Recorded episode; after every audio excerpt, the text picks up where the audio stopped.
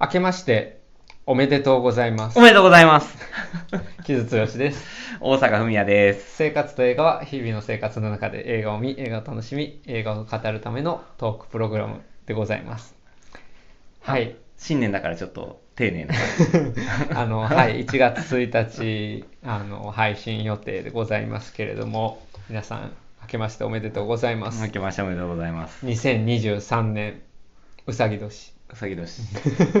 我々はネズミ年。いやまあ、はい、それはいいんですけど、えっと、えーこれ実は全然年内に撮ってるんですけど、年内というか2022年内に撮ってるんですけど、えっと、四半期で1回、あの、注目の劇場公開作の回を作ろうと思っておりまして、急にそういう企画が立ち上がりました。そうね。なんか雑談会にしようかなと思ったんやけど、いやでもこれ結構別になんかちゃんと、あの、便利なんじゃないかなと思って、いや、俺、あの、これちょっと面白いなと思って。うん、うんうん。と思って、うん。ちゃんとその3ヶ月に1回やるっていうのはいいかなと思って、で、私ちゃんとやりますので、それはあの作品リストアップして、うん、考えるっていうのをやるので、はい。ありがとうございます。うん、それをやろうかなと思っています。はい。で、まあ、3月までぐらいは大体公開作って固まってるから、うんうんうんっていうので、えーまあ、紹介しつつ、まあ、この生活と映画で、えートークセッションでやる候補作も考えていくというところにしたいなと思っております。私の劇場に行くプランニングもうんこれによって立てられるということですうんね。ちなみに大阪、新作は2023年何本ぐらい見たいと思ってる？そうね、うん今年だから映画館10回行きましたっていう感じやから、うんまあちょっとそもうちょっとペースを上げて、だから月1本ペースはいを超えたいなとは思う。月2本は？月2本はね、まあ、いあの、そういう風な生活リズムをうん作ればいけるっちゃいけるかなるほどね。そうね。まあ、月2本。なこれ、えっとね、1月から3月のその3ヶ月で5本にしようかなと思ったんやけど、うんうん。たまたまこれ俺見てたら6本になっちゃって、でも6本ってことはひ1ヶ月2本ペースかと思って、確かにね。うん、1ヶ月2本ペースで、えー12ヶ月見たら年間24本でしょ。そうよ。でそれプラスなんかその配信の新作、うん。えら30本年間新作見れるみたいな感じ。ああ、まあでも、それは目、今年だからに、一応だから20本ぐらい見てるのよ。うんうんうんだから、それはこう、いい目標値ではあるし、うんうんまあでも月、目標値。何の何の目標？なそこまでしてなんか映画館で映画見なあかんのかみたいな。ねノルマみたいなねっていうのはあるんやけど、でもなんか俺自然と、まあ、1月から3月で必見作ピックアップしていったら6本になったっていう感じうんな,、なんですよ。だから1ヶ月に2本っていうのいいペースなんかなってちょっと思って、うんう。うん。んでもこの時期ってさ、うん。その、その、去年のカンヌとかが割と年始とかって入ってくる。2月3月、うん2月まあ、3 4月あたりぐらい、あと、まあ、アカデミー賞かな、うん。うんからまあ多いのは多いよね、うん。良作多い感じは確かに海外映画の良作多い季節ではあるかもね、うん。うんそう言われてみれば、うん、っていうのはあるんやけどまあそれまあまあそそこまで深く考えなくてもいいんやけど まあ1月3から3月で特にえーっと注目したいレコメンドしたい作品っていうのを、まあ、5本から6本うんうん。上げるっていうのをやろうかなと思ってます。じゃあ次は、その、4月うん、4月1日、うん。にやるってことねやろうかなと、うんうん。4、5、6、うん、なんかそれを、えールーティンとしてできたらいいなと思ってて、で、おその中で大阪が特に気になった作品とかを、うんうんえー聞けたらいいなっていうふうに思ってます。はい。で、僕も、えっ、と、見てる作品、見てない作品、両方あります。うんうんうん。試写でも見せてもらってるやつもあるし、また全然、あの自分が気になってるだけっていう、うん、作品がどうほんどうなのかっていうのまでは分かってないっていう作品もうんうんあったりするので、まあ、その辺は都度言うようにするけれども、はいはいっていう感じですね。はい。ちょっと前置きが長くなりましたが、まあ、そんな中で、えっ、と、そんなことで、えーもう早速、うん。えー早速でもないんやけど、作品を具体的に言っていこうと思うんやけど、うん。えっ、と、1月から3月の、ぼ木津剛からのおすすめの、おすすめというか、注目作、6, 6作です。1本目、はい。1月13日から公開年明けすぐはい、マリ,、はい。まあすぐうんまあうん。マリア・シュラーダーの C セッドうん。これこれは C セッド C セッド C セッドその名を暴けっていう。英語かカタカナ。そしてこれそのままなのね。C セッドその名を暴け。うん。という作品です。でこれはまあ MeToo の話で、うん。まあ、MeToo がどういうふうに起こったか、あのスキャンダルっていう映画があったけれども、あれはまあそのいわゆる MeToo っていういわゆる MeToo ってミニューヨーク・タイムズの記事なんですよ、うんうん。出た記事。でそそれがハーベイ・ワインスタインのあの過去の性暴力、えーセクハセクシュアルハラスメントを、まあ、記録する記事やったんやけど、まあ、その前に起こっ FOX ニュースか。FOX ニュース内で起こってたあの MeToo をよの、まあ、先駆けとなった事件が、まあ、スキャンダルをやったわけやけど、うん。まあ、そういう、まあ、一連の動きがあった中の、まあ、ど真ん中の MeToo を描いた、えー、とジャーナリズムの映画です。でこれ僕も見てるんですよ。あこれは見てんのねはいはいで、えっ、と、思っていた以上に、期待してた以上に良かったあそうなの？っていうのが僕の意見ですね。ほーうんうん非常に面白かったですね。あの、やっぱ MeToo の話ってすごくセンシティブな話でもあるので、うんそしてまあジェンダー絡みって本当に今、まあ、SNS を始めて毎日戦争状態だったりして特に MeToo 絡みになったりすると、まあ、難しいんやけれどもそれを非常にですねジャーナリスティックかつある意味冷静にとってるすごく。うん。な何かっていうとニューヨーク・タイムズで、まあ、作っあのその MeToo の記事を作った2人の女性記者がいてるんやけどその2人の女性記者がやったことをひ淡々と積み重ねていく、うんうん。で、えっと、ハーベイ・ワインスタインも出てくるといえば出てくるんやけど派手には出てこないあくまでその2人の女性がどういうふうに記事を作っていたかっていうのをうんまあ、女児的といったら言い過ぎやけどある種事実関係を淡々淡々と映していく、うん。そして編集のテンポが非常に速い。うんううん。ん、で時間がどんどん過ぎていくっていう感じでやっていくんやけどすごく、まあそまあ、言ってしまうとそっけない感じの演出でやるんやんか、うんうん。うんけどあなるほど。めっちゃ怖いねん。それがやればきあの追求すればするしていくほど業界だったりとかあるいはその業界内政治の暗部が見えてくる感じっていうかしかもうん、そのスパイものじゃないから、うんうん。あの別に明日殺されるとうんうん。かそういう話ではないんやけど、いやもう怖いね。んゾッとすんねんなんか本当に。そういう風に業界ができてたっていうことが、非常によくできてますね。っていうのをそれはだからそのテンポ感がだからこそその怖さっていうのが、のもあるしある種ドキュ,、まあ、ドキュメンタリーでもないんやけど非常にテンポ感とそのタッチのドライさやね。うんうん。うん。それだから事実として捉えていくっていう感じのうん、なんか、うん、妙になんか派手にならししないっていうか、うん。本当になんか、うん、あるいはなんか、なんていうかな、その、正義的な向上を振り,、ま、振りかざしたりもしなくて、まあ、単にもうこのジャーナリストやから、もう事実をちゃんと記録するのがジャーナリストの仕事ですよねっていう前提のもとに、うん、本当に細かい描写を誰々に取材して、あの人は名前出してくれるらしいとか、あの人はちょっと名前まで無理らしいみたいな、うんうん。本当に具体的な、えー状況を並べていくっていうことだけでめちゃくちゃスリリングやしそして怖いっていうのがあってなるほど。ですね非常に面白いですね。でやっぱアメリカはそのジャーナリズムっていうものをどう捉えるかって大統領の陰謀の時からもそうやけど、まあ、ジャーナリズム映画っていうものに対する信頼っていうかをそれをやらねばならないって、まあ、言ってしまえば民主党側っていうかリベラルの価値観ではあるんやけれどもうん、それがこれだけちゃんと骨太のものになるっていうのがまあすごいかなっていうところですね。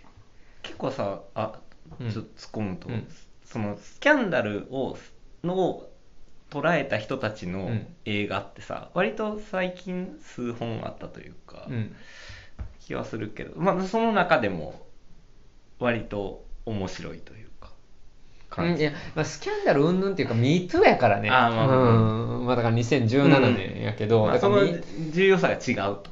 重要さっていやいや全部重要やけど、うん。もちろん重要やねんけどまあ映画業界全てがひっくり返るものやったしあればやっぱり、うん。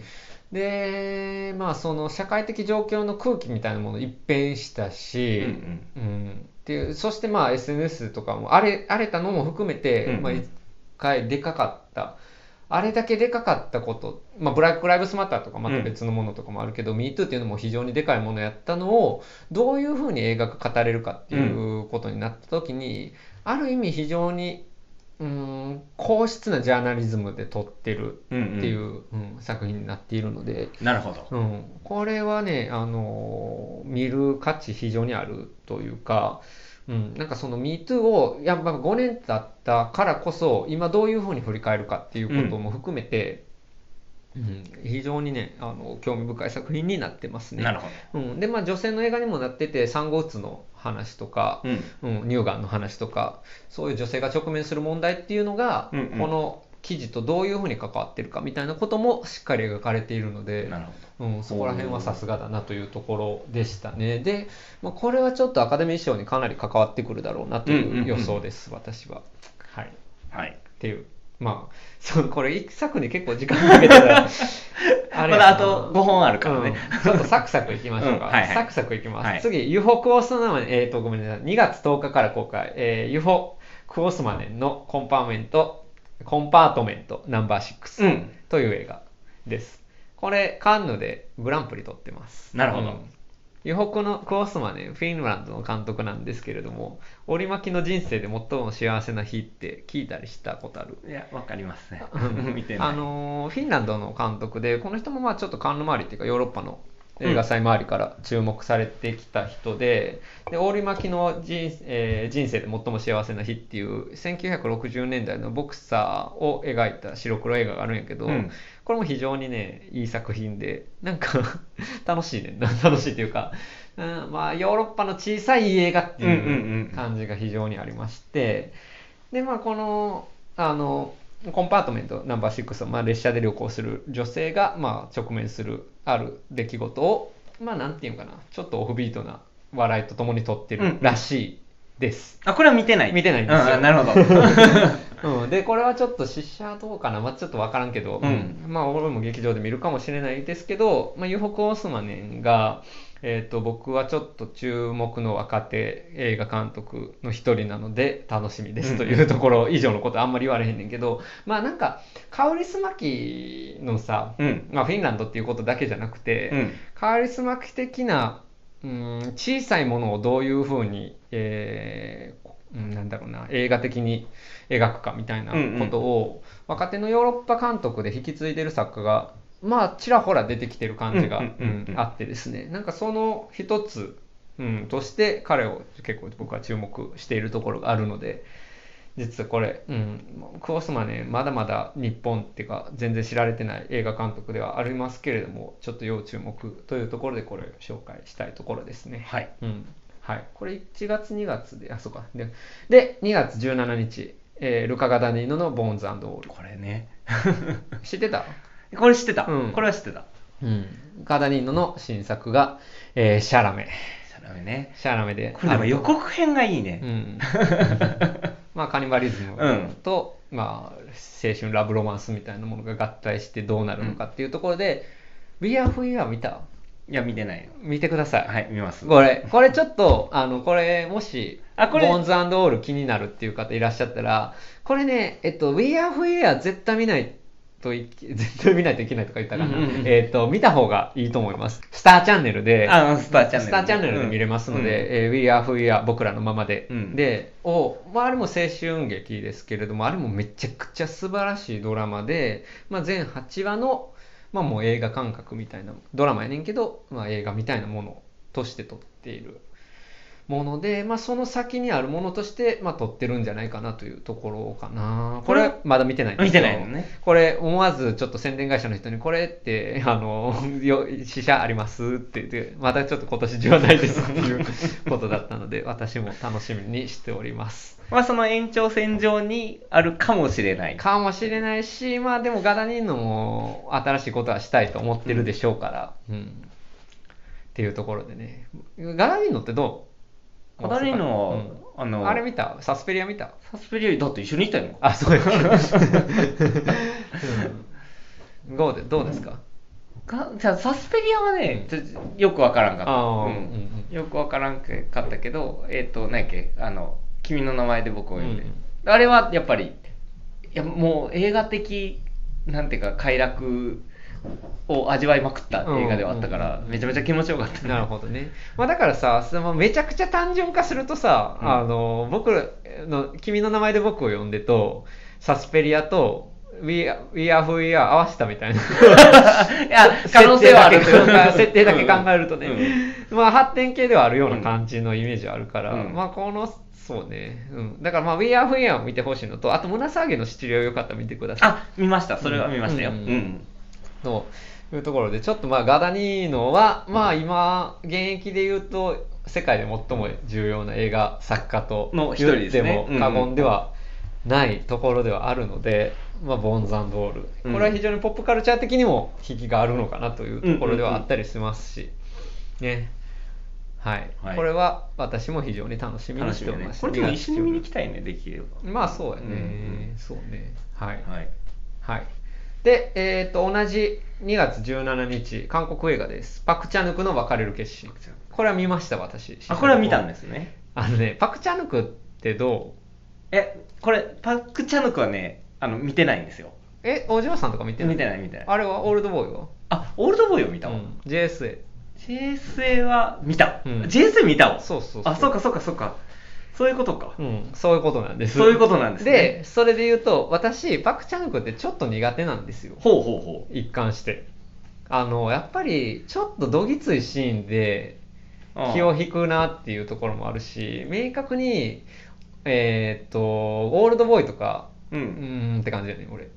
あーまあそううん。はいはい、でお嬢さん。も世の中的な評価が高いのも分かるし、まあ、反カーフ調整みたいなところっていうのは非常にいいなと思ったん。ですけれどもやっぱちょっとあのどぎつさがちょっと苦手やったん。ですが、はいこれ別れる決心これあの真面目な刑事と、まあ、そのよあのある殺人事件が起こってその容疑者の、えー女性の、えーサスペンスロマンスといいますかね、うん。まあみたいな話なんですけどめっちゃ変な映画やねんこれ。あのね、語りが変。ナラティブがすごく変。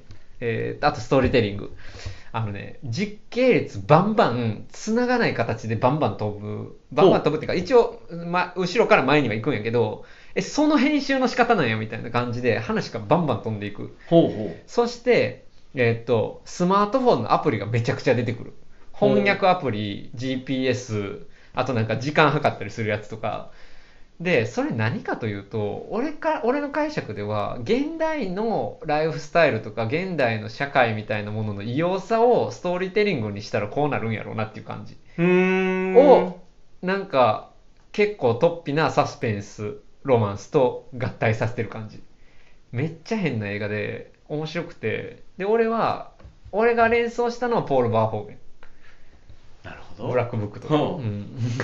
とか ちょっと待って全然想像つかへん。あそう、ん。で本当にすごい変なエンターテインメントエンターテインメントと言っていいのかっていうか、うん。非常になんかうんなんかじその容疑者の女性に惹かれていく刑事みたいな話で言うと、まあなんか昔ながらのファム・ハタールものっぽい感じはあるし、実際そういうところもあるっちゃあるんやけど語りが変やねんなすごく。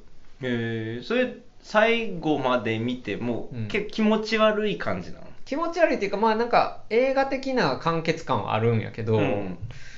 うん、変うんす変わった映画見たなっていう感じ、うんうんうん。うん。なのでこれあの私のパク・チャヌク体験の中ではもしかしたら一番好きかもな。うーんなるほど。っていうところで、うん。これ6年ぶりの長編なんですけどちなみに、うん、なんかパク・チャヌク あの面白いなと思ったっていうところでございました。はい。で、えっと2月23日。これはリューベン・オストルンドの逆転のトライアングル、うん。これはカンヌでえーパルムドールを取った作品でですね。私もこれはまだ見れてないですがまあ来年試写はあるでしょうというところで。これどう？予告編見て。いやめっちゃ楽しみやねめっちゃ楽しみ、うん。でも俺なちょっと心配でもあんねんこれこそなんかテーマがさなんかまあだから富裕層をバカにする系やろきっと、うん。うんうん。まあだからまさにサクセッション、まあザメニューとかも入れる今まで入れるとちょっとあれかもしれんけど、まあ、サクセッション的な、うん、富裕層をどういうふうにからかうかあるいは今のその格差社会っていうのものをどういうふうなシニカルなコメディにするかっっていうものの挑戦の一つとしてリューベン・オストルンドも、まあ、そこに合流してるんだろうなというところなんですけれども。でもそこはさフレンチアルプス、ん。あのスクエアって、うん。まあ、割と通底してるところではうんうん。ああるし。あるし、まあ、リューベン・オストルンドの場合は、やっぱり非常に自己批判的よね、やっぱりその西洋中心主義の中から、うん。どういうふうに自分たちを、まあ、白人的なは世界を、ヨーロッパ白人的な世界を自己批判するかっていうのは非常にあるので、まあ、楽しみではあるよ、もちろん。ううん。なんかスクエアは割となんていうか結構頭のいいというか頭を使う、うん見る方にっていう感じだったけど、うんなんかもうちょっとなんていうか気持ち悪く笑えんのかなみたいな、うんああのっていうのも含めて結構楽しみかな、うんうんうん。まあなんか俺はやっぱりリューベン・オストルンドって非常にやっぱそのヨーロッパの作家主義が世代交代したものの象徴の一人っていうイメージが自分の中であって、まあ、ヨルゴスとランティモスとかを並べたらいいと思うんやけどなんかそこで、まあ、彼が、まあ、言ったら少年場なわけですよ。スクエアでさ、かんうん。あのパルム。っていうかまあこれこの作品でも撮ったんやけど、うんパルム。だからまあ今、えー、一気のいい映画作家として、まあ、どれだけのものを見せてくれるかっていうのは、まあ、非常に期待したいというところうんうん。ですね。うん。はい、そして3月3日から公開「フェイブルマンズ」はい。スピスティーブン・スピルバーグ。どいやあのだから楽しみなのと 怖いのとっていう。う怖いっていうのはなんで？えいやだってさここ良くないかもしれない。う良くないかもしれない。そう。えそれなんで良くないと思うの？えいやだってさ演出みたいなものはさうん。もうスピルバーグやんっていうところもあるやん。まあそうやけどさ、うん。だから今回さえっ、とノスタルジーに寄りすぎてそうそう。うん。でやっぱだ映画のさんのための映画をもう撮ることが決まってるわけやんか、うんうんうん。でその表現をスピルバーグが真正面からやった時にどういう映画になっちゃうのかっていうのは,、はいはいはい。あのやっぱファンとして怖い。まあね、うん。まあまあそれでまあもう一つ言うとその大物監督が子供時代を振り返るみたいな作品がある種もう飽和状態にもうなってきている中でのこれやもんね、うん。うん。っていうのはまああるっちゃあるよねそのだからノスタルジーに回収されてないのかどうかっていう、うん。でも俺逆にフェイブルマンズはその心配は逆にあんまないねんな。なんかんなんで？いやなんかそのスピルバーグがその自分のノスタルジーに酔うみたいなもので映画を作るわけないっていう感じがすごくああまあでもうんその信用はあるよね、うんうん。うん。うん。からそこは非常にうんかな。まあもちろんねこれは非常に今年の山、えー1月から3月の山場の一つ。であるし、まあ、アカデミーこれこれこそアカデミーに非常に関わってくるだろうし、そして、まあ、批評家筋の評価もめちゃくちゃいいです、うんうん。あそうなのね。うん今、うん、えこれはまだ見てない？見てない。えーっと、まあ、ちょっと早く見させてもらえると思うんですけれども、はい。なので、っていうところの6作でした。はい。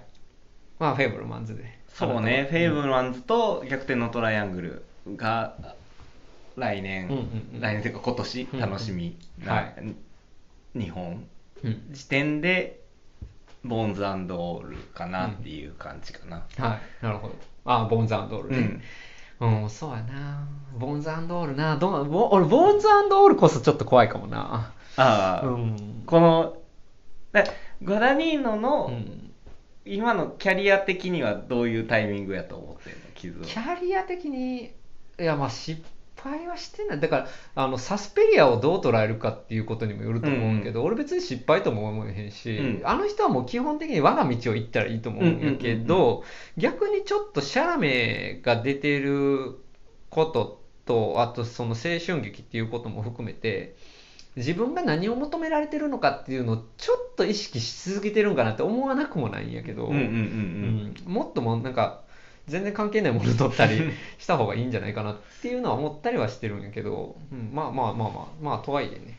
まあ彼はだから演出がうん。ある種そのガチガチに決め込まずにものすごいものが撮れてしまうっていう映画監督かんどっちかというと完成派やと思うので、うんうんうんうんうん。うん彼はね、うん、なのでまあそれに任せてたらいいんかなって気はするから、うんまあじゃあ気楽にうん、そんなにまあそうやね、うん、っていうところではあるかな。はい。で、えっと、で、ここまでは、だから、えっ、と、年間30、新作30本コースです。30本コースですね。30本コース。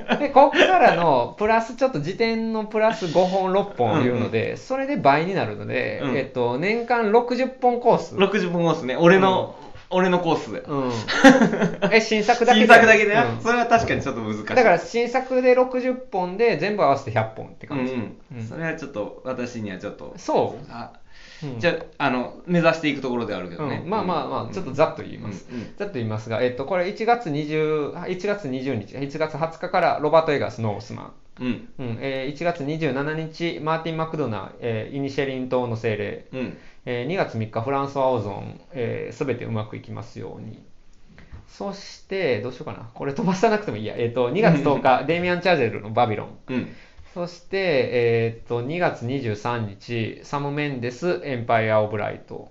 えーそして3月3日、ダニエルズ。これは、えーダニエル・クワンとダニエル・シャイン・アートという2人組の、えーダニエルズですけれども、Everything Everywhere All at Once が、えーこれでプラス6本になるのかな。うんうんうんううんうんうんん。っていうところで、ここの中での中で気になるのある？え、やっぱオゾン。あ、オゾンなんや、うんへえ。どんな話か知ってる？あの、安楽死の。安楽死の話で、まあ、うん。まあ、わ映画界では話題ではあるといううんテーマではまあまあゴダールのことがあるからね、これこれは俺はもう見てるんですけど、うん。まあなんかそのオゾンってやっぱり初期の頃って割とこう尖って、まあ、エッジのあるというか、うん割と挑発的なテーマ、うん。あるいはモチーフみたいなものを使って、まあ、名を成した人ではあるんやけどこれはそのソフィー・マルソーとね、初タッグ作品やねんけど、えー親の介護の問題をどうするかっていうのを同世代の監督と俳優フランスを代表する俳優と監督がやってるっていうことも含めて、演出的なところも含めて非常に誠実に作ってる作品ですね、だからオゾンってすごく多作で、うん、あのテーマもモチーフも作品ごとに結構違ったりして割と職人的な感じに最近はなってるんやけど、うん。その中でも特に誠実に作ってるって感じかな。なんかやっぱ初期の頃も含めて、そのまあ、疑似的なものも含めて家族の描写をすごくこうそれこそ挑発的なところも含めて真摯にやってきた人やったなっていう印象があるから、その中で割とその安楽死っていう問題をなんかなんか予告編見る限りマジで真摯に取り上げてるんだろうなっていうところはすごく見たいなって思ったところではある。なるほど。うんそうね。あと、この中で言うと、俺は見てるのは、えっ、と、ロバート・エガースのノーマン、ノースマンと、えっ、と、サム・メンデスのエンパイア・オブ・ライトは見てる。うんえーディズニーの、えっと、から死者の案内をいただきまして、エンパイア・オブ・ライトは見てるんですけれども、えっと、ロバート・エガースのまずノースマンの話からすると、うんえっと、面白いんやけど、非常に面白いし、見る価値は全然あるんやけど、うん。やっぱちょっとロバスロエガスには予算でかいなとは思ったんやけど、だから、でかい予算で、えーっと、結構ガチのなんか、なんつうの、うん。ああいう中世ファンタジーみたいなものを、中世ファンタジーっていうか中小、中世の、えー女子誌みたいなものを、撮ろうとしてる感じがあって、これはまあ、確かにちょっと興行的にはく厳しいなっていうのは、思った。でも非常に面白い、非常に残酷で、うんうん。うん。えーチャレンジングで生々しい作品になっていてでえっとデビッド・ローリーの「グリーンマンは」えー非常にその中世的な話を現代に向けて語るっていうのをある種分かりやすくやってたんやけどロバート・エガスのこの「ノースマンはめ」結構忠実っていうか忠実っていうかよりなんかこう生々しく中世っぽくおどろおどろしくやってるんやけど実はその女性キャラクターのツイストの仕方とかがちょっと今っぽい感じも入ってるっていうのはまあ、ほう。ううんん。なるほどうまいなっていうところではあったんやけど、まあ、ちょっと渋すぎるなとは思ったな。だからよっぽどのそういう中世ファンタジー好きな人には刺さるやろうけど、まあ難しいんじゃないかなっていうのは思ったけど。でも面白かったですよ、で、まあ、この映画に関して言うと、まあ、あのロバート・エガスは本当に硬派やね。ストイックやなって思ったのは、うん。カメラ1台なんですよこれ。おあのなんかあのスペクタクルそうそうそうそう。感を1台撮ってると、うん。そうそう。がカメラ2台つく2台3台で撮ってまあ後で編集でうまくやったらいいやっていうのはちょっと甘えてると思うみたいなことをインタビューで言ってて。ストイックすぎるな。ああと思って。なんかその感じは出てる演出に。それは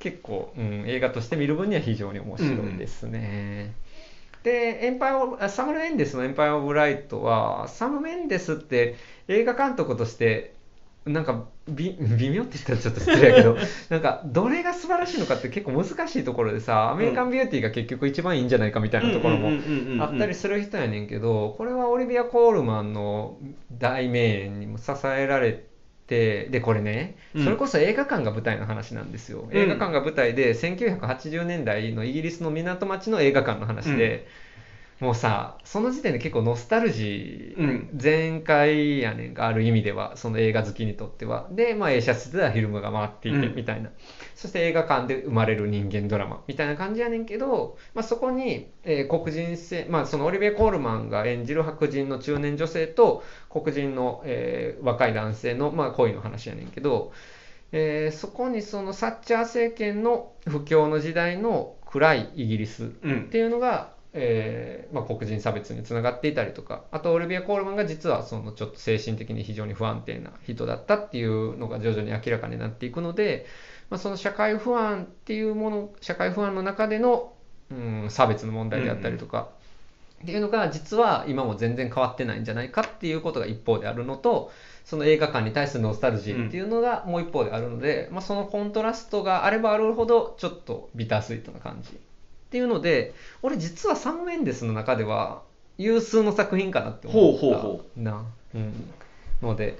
なるほど、うん。そのテーマ的にはほらそのやっぱ映画館へのノスタルジーって傷結構こ警戒するよめちゃくちゃ、うんやんな。うん。うのなという警戒心があったとしてもうん。割と良かったっていうこと。そうやね、うん、うんうん。っていうところですかね。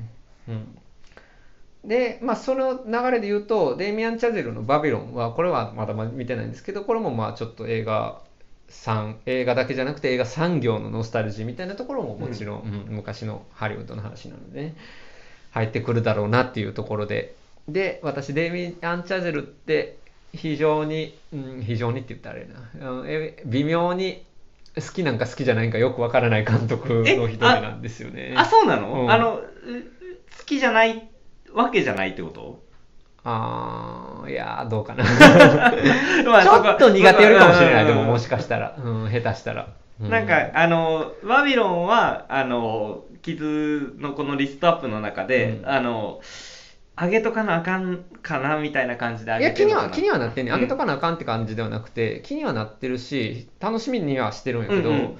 もうこれも3時間なんですよね。な188分ですか？いやあの絶対スペクタクルとしては面白いやろうなと思うし、どうなんかな。うんいやあのあとブラッド・ピットとマーゴット・ロビーっていうのの、やっぱこうあのでもさこれってあのさあの何やっけタランティーノの、うん。あのワンサータイムハリウッドの、なんていうかまあ、カラーの流れみたいなところはなくはないやろうけどでもやっぱりそこは違うんじゃないかな、うん。うん。うんまあ、とはいえあの傷があんまり取り上げなさそうな作品やなと思ってきこう見てました。予告編。うんララランドとかって見た？見たよ。うん。どうやった？うーんまあまあっていう。まあまあ。そうなんですよね。うん。うん。まあうん。って感じやった。なかといってなんかさなんかこことさらけなしたくないなんかあの積極的にけなす人もいてるやん、うんデイミアン・チャンネルって、うん。俺そこまででもないっていうところも含めて。俺でもセッションの方が好きやったよ。俺でもセッションもなんかなそれこそなんかあのどぎつさみたいなものでちょっと、うんん気を引く感じがちょっと苦手やったな結局苦手ないちょっと苦手です、私。そうですね。デイミアン・チャンネルは、あの、ちょっと苦手なんです。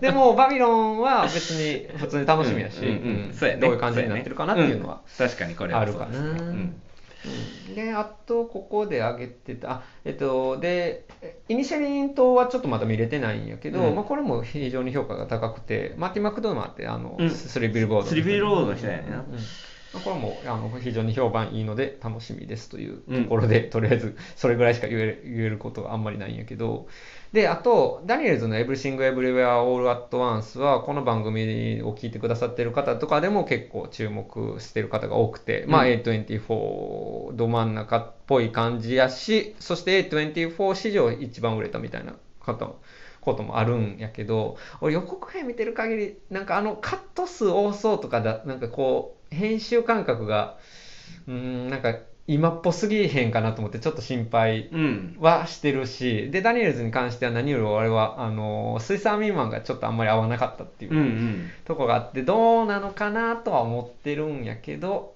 まあでももちろん楽しみではあるっていうところかな。これはちょっと予告編見てん？うーんって思った。そうん。そそこまで興味をそそられなかったっていうのは正直なところかな。ううん。んうん。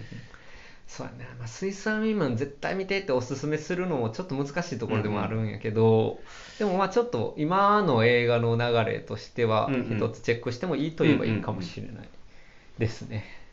まあそんなところかな。あとはなんかちょっと2月10日からあるエゴイストっていうあのゲイ映画があったりとかして、まあそのそれはちょっと書いたりする予定もあったりはするんですけど。あああの、日本映画やね。うん、そうそうそうそう。鈴木亮平さんの、うんうんはい、です。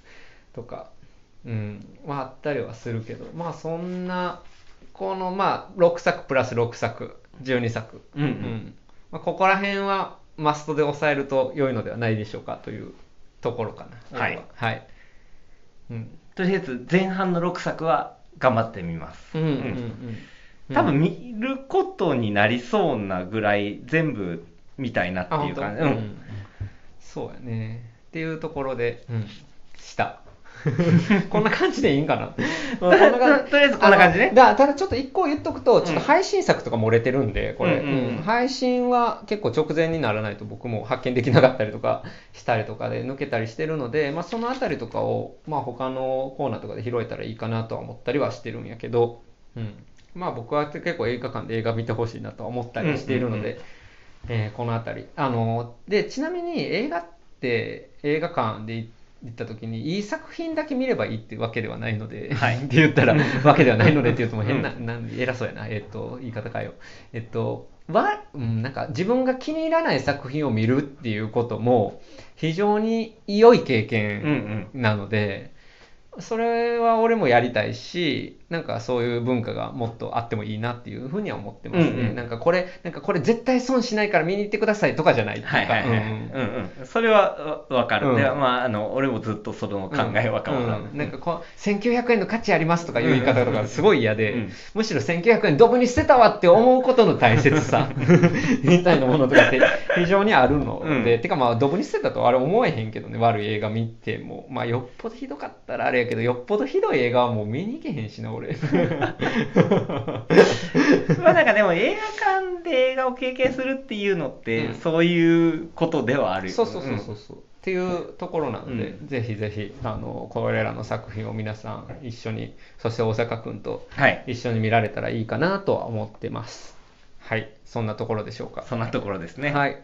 というところでこういう年もこういう感じでやっていきますのでどうぞ今年もよろしくお願いします。よろしくお願いします。